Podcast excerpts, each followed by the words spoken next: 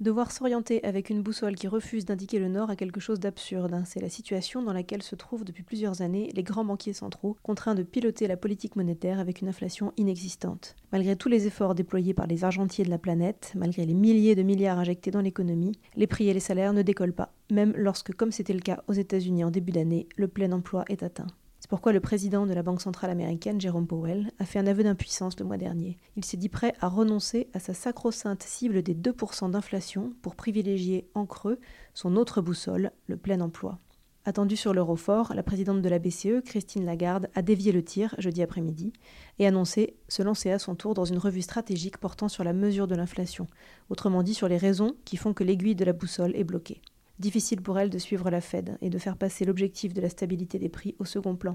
Contrairement à son homologue américain, la BCE n'a pas d'autre mandat que le contrôle de l'inflation. Cela s'explique par des raisons historiques. Quand les missions de la BCE ont été définies en 92, les pays occidentaux étaient confrontés à une flambée de l'inflation.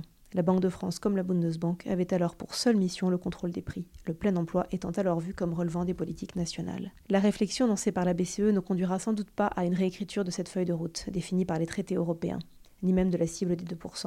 Peut-être planchera-t-elle sur la composition de l'indice des prix qu'elle utilise, afin qu'il reflète mieux le ressenti des consommateurs, par exemple en matière d'immobilier. Aller au-delà serait certainement perçu comme une provocation politique pour les États membres, surtout en période de crise.